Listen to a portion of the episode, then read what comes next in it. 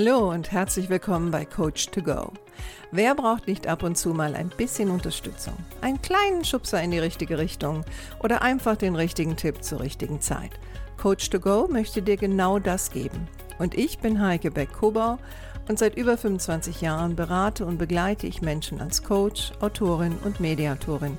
Und ich würde mich sehr freuen, wenn ich auch dein Wegbegleiter sein darf. Hallo, schön, dass du da bist. Herzlich willkommen zu Folge 180. Heute mit dem Thema, wir wollen Ehrlichkeit, fürchten aber dann die Offenheit. Wenn ich mit Menschen zu tun habe auf der Arbeit, begegnen mir diese Begriffe Ehrlichkeit und Offenheit ganz oft. Also Menschen fordern dann ein, also zum Beispiel Pflegekräfte oder Physiotherapeuten fordern dann ein, dass Patienten sollten unbedingt ehrlich zu ihnen sein. Kollegen fordern ein, dass man sich offen sagen müsste, was einen stört. Und besonders in Konfliktgruppen wird sehr oft am Anfang gesagt, ja, was ganz wichtig ist, dass äh, offen miteinander gesprochen wird und dass ehrlich gesagt wird, was ist. Wenn ich dann aber anfange, mit den Leuten zu arbeiten, merke ich, na ja, also mit der Offenheit schwierig und Ehrlichkeit, hm, noch schwieriger. In den meisten Fällen ist es sogar so, dass die Menschen, die Ehrlichkeit und Offenheit fordern, sind oft aber auch die, die große Probleme damit haben, wenn jemand dann wirklich mal offen und ehrlich sagt, wie er oder sie etwas sieht oder auch den anderen sieht. Und ich sage dann immer, naja, also Ehrlichkeit und Offenheit kann auch sehr wehtun. Und ich muss mir bewusst sein, dass wenn ich das einfordere, dass ich dann auch gut damit umgehe, was dann da kommt. Aber bevor ich das so ein bisschen vertiefe, auch so das Thema, warum ist das eigentlich so, dass viele Menschen Probleme haben mit Offenheit und vielleicht auch manchmal Ehrlichkeit, weil das sind zwar verwandte Begriffe, aber sie sind nicht identisch. Ähm, und da würde ich auch gerne erstmal anfangen. Ne? Äh, weil Offenheit und Ehrlichkeit beziehen sich auf verschiedene Aspekte der Kommunikation und der zwischenmenschlichen Beziehungen. Und die Unterschiede sind eigentlich, also Ehrlichkeit bezieht sich meistens darauf, dass wir etwas wahrheitsgemäß sagen und auch aufrichtig dabei sind. Also insbesondere, wenn es um Mitteilung von Fakten, Meinungen oder eigenen Handlungen geht. Und es geht oft darum, die Realität korrekt darzustellen, wobei ich persönlich bin ja ein Fecht Verfechter des Konstruktivismus und sage dann immer, also so richtig objektiv ist ja niemand von uns, außer wir beten jetzt Zahlen runter. Oftmals ist ja vieles äh, subjektiv gefärbt. Aber grundsätzlich ist bei Ehrlichkeit halt wichtig, dass ich nicht versuche, absichtlich zu täuschen oder zu lügen.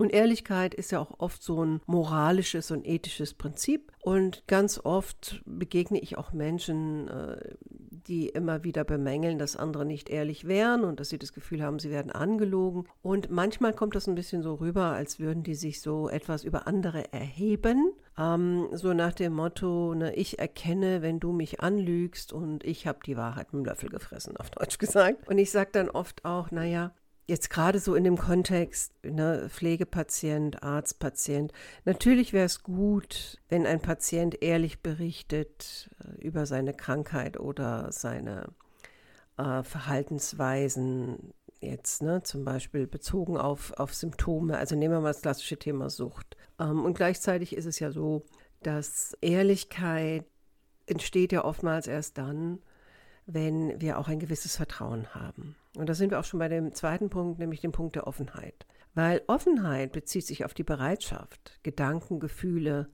Ideen und auch Informationen zu teilen oder sie auch zuzulassen. Und Offenheit heißt auch, dass wir bereit sind, uns verletzlich zu zeigen und uns für andere auch emotional zugänglich zu machen ich meine, Offenheit in Beziehungen fördert natürlich ein tiefes Verständnis und schafft auch eine Atmosphäre des Vertrauens, wo man dann vielleicht auch richtig, richtig ehrlich sein kann. Und trotzdem finde ich, ist das etwas, was man nicht einfach einfordern kann, weil es gibt viele, viele Gründe, warum Menschen sich manchmal auch nicht trauen, offen und ehrlich zu sagen, was ist.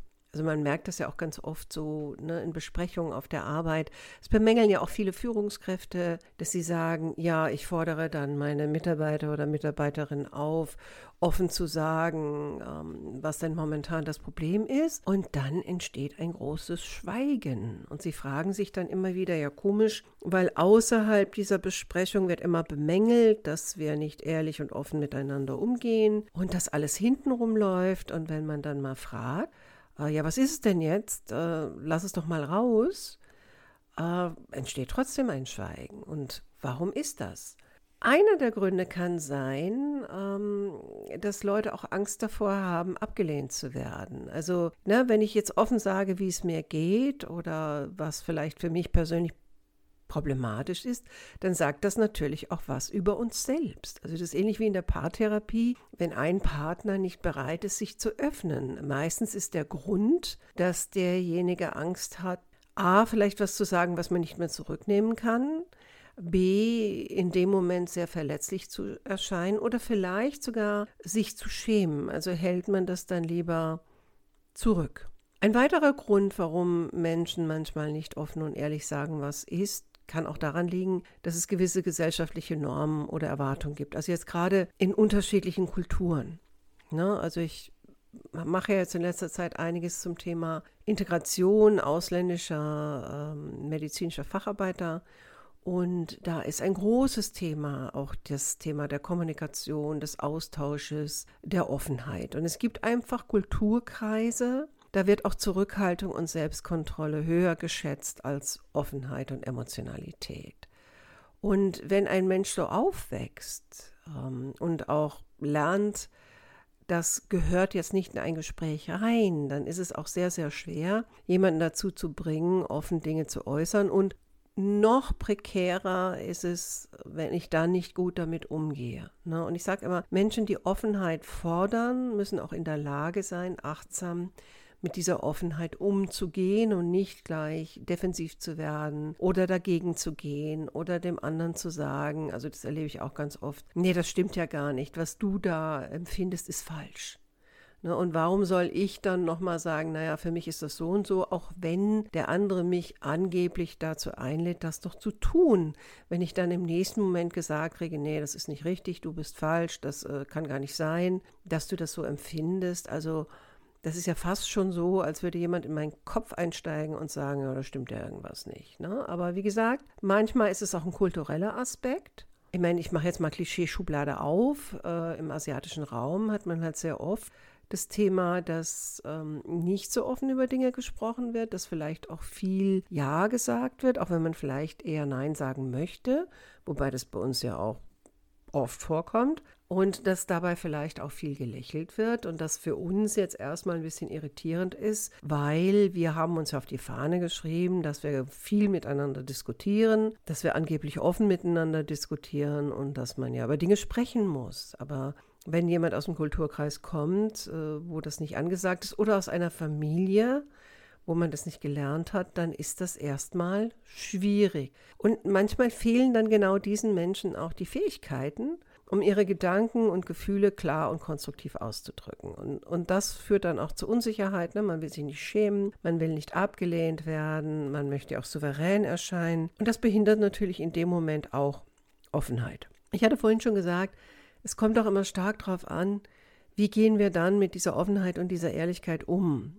Und viele von uns haben einfach negative Erfahrungen gemacht. Ne? Und wenn man sich dann so ein bisschen aus der Deckung wagt, um dann vielleicht auch was Persönliches kundzutun und erntet dann einen negativen Kommentar oder einen abwertenden Kommentar oder es wird sich vielleicht lustig gemacht, dann macht man das wahrscheinlich nicht nochmal. Also auch mal bei sich selbst zu schauen, wie gehe ich eigentlich mit Dingen um, wenn ich Sachen höre, die ich nicht verstehe oder die mir nicht gefallen oder die mir negativ aufstoßen. Also reagiere ich dann reflexartig äh, und lädt das die Person ein, weiterhin offen zu mir zu sein oder nicht. Manche haben auch, ja, auch traumatische Erfahrungen damit gemacht, also wurden abgestraft, wenn sie ihre Meinung gesagt haben oder wenn sie offen gesagt haben, wie es ihnen geht. Und das beeinträchtigt natürlich auch im Erwachsenenalter, also wenn das jetzt zum Beispiel in der Kindheit passiert ist, äh, beeinflusst das natürlich uns auch im Erwachsenenalter. Also oftmals hat es auch damit zu tun, eine Art von Selbstschutz. Weil viele Menschen, besonders Männer, glauben auch, dass Offenheit, äh, besonders wenn es um Gefühle und Bedürfnisse geht, dass Offenheit auch als Schwäche interpretiert werden könnte. Und dass das dann möglicherweise Kritik oder negative Konsequenzen nach sich zieht. Also halten Sie Ihre Gedanken und Gefühle daher zurück und sprechen vielleicht noch mit der Partnerin darüber, aber ganz oft auch nicht. Da ist, spielt dann manchmal auch Scham eine Rolle. Und ganz schwer fällt es auch vielen Männern zum Beispiel zu einer Paartherapie zu gehen oder einem Paarcoaching, weil da spielen all die bereits genannten Faktoren spielen da eine Rolle. Das gilt es natürlich auch zu berücksichtigen. Ist natürlich sehr frustrierend, wenn ich jetzt sage, ja, ich würde aber vielleicht gerne mit meinem Partner das machen und derjenige blockiert total. Und ich selbst fühle mich aber auch hilflos, weiß nicht, wie ich die Person jetzt irgendwie erreichen soll. Dann heißt es wahrscheinlich erstmal für sich selbst nach Hilfe zu suchen und zu schauen, wie man dann in Zukunft besser damit umgehen kann, dass der Partner vielleicht Schwierigkeiten hat mit der Offenheit und ähm, gewisse Dinge halt einfach nicht benennen möchte. Manchmal ist es aber auch so, dass ja, dass Menschen auch sich ihren eigenen Gedanken und Gefühlen gar nicht vollständig bewusst sind. Also dass es da sehr, sehr wenig Selbstreflexion gibt. Und dann gibt es auch nicht viel, über das man reden müsste, nicht? Und auch da gibt es gewisse Kulturkreise, glaube ich. Ähm, nicht zu sagen, dass die gar keine Selbstreflexion haben, aber mh, hm, das ist gerade so auch im Arbeitsbereich. Äh, ja, da empfinden die uns auch, erlebe ich wenigstens immer wieder, empfinden die uns auch einfach als zu verbal und diskussionsfreudig und ja, sind auch oft der Meinung, dass wir einfach zu viel reden. Wir könnten ja auch weniger reden und mehr arbeiten. und auch das ist natürlich teilweise individuell, aber teilweise auch ein bisschen kulturell. Aber auf jeden Fall spielt die Herkunft und die Familie eine Rolle, wie viel Offenheit und Ehrlichkeit ich darstelle oder wie viel Offenheit und Ehrlichkeit ich praktiziere und auch, wie gut ich mit Ehrlichkeit und Offenheit umgehen kann. In einem idealen Szenario sollten Offenheit und Ehrlichkeit miteinander verknüpft sein. Also so hätten wir es gerne, weil auch da wieder im Idealfall eine offene Kommunikation ja auch eine Atmosphäre schafft, in der Ehrlichkeit gedeihen kann und Ehrlichkeit ist dann auch eine gute Grundlage für eine authentische Offenheit. Also, dass man das Gefühl hat, ne, man sieht wirklich den Menschen dahinter. Frage ist nur, ob einem das gefällt, was man dann sieht. Ne? Und es gibt einfach gewisse Situationen, in denen eine gewisse Zurückhaltung oder Sensibilität wichtig ist um auch sozialen Normen oder zwischenmenschlichen Beziehungen gerecht zu werden. Ne? Also ich erlebe immer wieder, dass so manche tragen so dieses Offenheitsschild auf der Brust vor sich her und das heißt eigentlich nichts anderes als ähm, ich kann jeden und allen sagen, äh, was mir nicht gefällt und was ich blöd finde und was ich doof finde an anderen Personen ist oftmals eine Einbahnstraße, weil die nicht sehr gut sind im Annehmen von solchen Kommentaren, aber austeilen sind sie richtig gut und es ist einfach wichtig zu beachten, dass Ehrlichkeit ohne eine gewisse taktvolle Kommunikation manchmal als sehr verletzend wahrgenommen werden kann. Und auch da wird man selten eine offene Reaktion bekommen und eine ehrliche Reaktion bekommen, dass jemand jetzt sagt, ah, das fand ich jetzt sehr verletzend oder das finde ich nicht in Ordnung, dass du das jetzt so zu mir sagst. Aber es wird sicherlich auch einen Effekt auf die Beziehung haben. Und ja, ich glaube, das in Summe führt oft dazu, dass Menschen sich scheuen, immer ehrlich zu sagen, wie es ihnen geht und wie sie Dinge sehen und immer offen über sich selbst zu sprechen. Also da gibt es einfach viele Gründe, viele habe ich ja schon genannt. Und ich denke, das ist auch etwas, das braucht eine Menge Vertrauen. Und Vertrauen braucht Zeit. Und man muss auch daran arbeiten. Und man muss auch schauen, ähm, mache ich eine gute Erfahrung mit dieser Person und mit Offenheit und Ehrlichkeit oder eher nicht. So, ich hoffe, ich konnte dir heute was mitgeben. Es hat mich so ein bisschen beschäftigt die Woche, weil es öfter wieder mal auftauchte. Und ähm, wie das immer so ist, verpacke ich es ja dann gerne in einen Podcast. Ich wünsche dir jetzt noch eine schöne Restwoche und freue mich, wenn du nächste Woche wieder dabei bist. Mach's gut, deine Heike.